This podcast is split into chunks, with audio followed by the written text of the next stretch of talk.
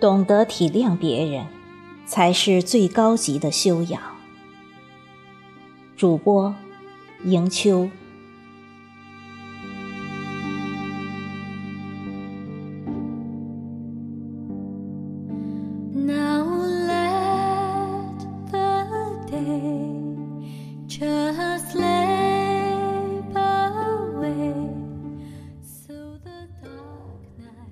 这世上所有的误会，都来自不理解；所有的矛盾，来自不沟通；所有的错过，都来自不信任。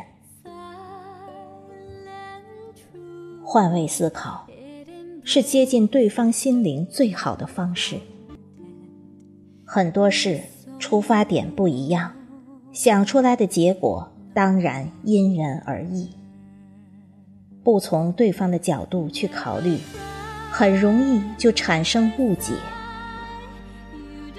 如果每个人都放下所谓的架子、面子，去体谅对方说话做事的出发点，才是最有效的沟通方式。横看成岭侧成峰，远近高低各不同。山峰从不同的角度去欣赏，美景也不一样。更何况是一件复杂的事情，一个活生生的人呢？世上本没有对错，看问题角度不同，答案不同而已。我们应该学会常用别人的角度看世界，多一分宽容，多一分理解。多一分求同存异。别人的生活发生了什么？他们正在经历着怎样的磨难？站在自我立场的你，可能并不知晓。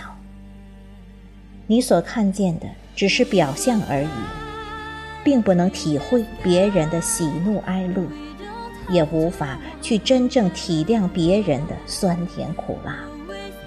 也就没有资格去指责、评论别人。你以为的事实，只是你看到的事实，未必就是真相。网络上这么多的谣言，就是被人们片面的认识去传开的。司机驾车撞人，其实只是出了车祸。好心人冲进车厢救人。七旬老人睡楼道，众人纷纷指责其女儿不负责任。其实老人自己有房，但是就不留给女儿，还每个月赖着女儿要钱。每次所谓的伸张正义、讲道理，其实反而伤害了真正的好心人。每个人都有自己的故事，每个人也已经历不同的故事，或悲伤，或幸福。人生无常，要学会善待他人。最近网络上流行着一个故事，《傲慢的医生》。故事是这样的：接到手术电话后。他以最快的速度赶到医院，并换上手术服。男孩的父亲失控地喊道：“你怎么这么晚才来？你难道不知道我儿子正处在危险中吗？你怎么一点责任心都没有？”医生淡然地笑着说：“很抱歉，刚刚我不在医院，接到电话就马上赶来了。您冷静一下。”冷静。如果手术室里躺着的是你的儿子，你能冷静吗？如果现在你的儿子死了，你会怎么样？男孩的父亲愤怒地说。医生又淡然地笑了，回答道：“我会默诵圣经上的一句话：我们从尘土中来，也都归于尘土。请为你的儿子祈祷吧。”男孩的父亲愤愤地说：“当一个人对别人的生死漠不关心时，才会这样说。”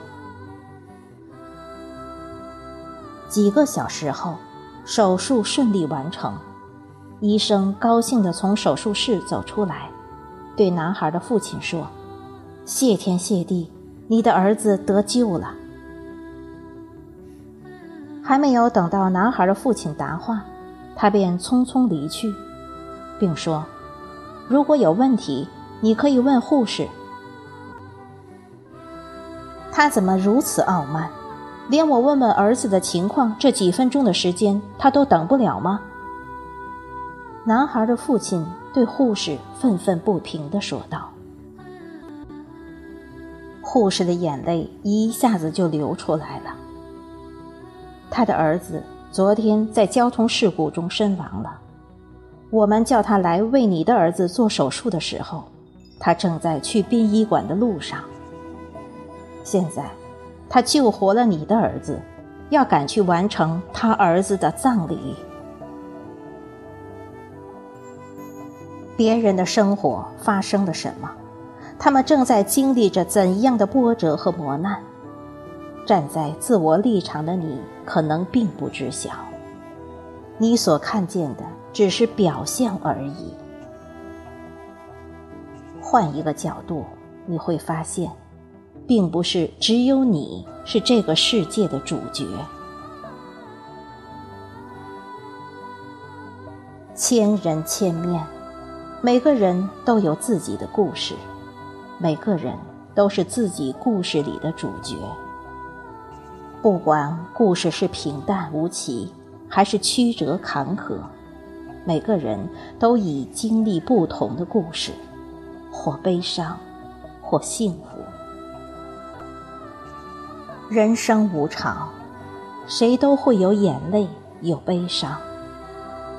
我们要学会欣赏和悲悯，学会善待他人，不要轻易指责别人。因为我们没有足够的智慧，去知道别人生活里的喜怒哀乐，去真正体谅别人的酸甜苦辣。每个人因立场不同，所处的环境不同，很难了解对方的感受。一个真正的有修养的人，能够用慈悲心和包容心去成就别人。其实。也是在成就自己。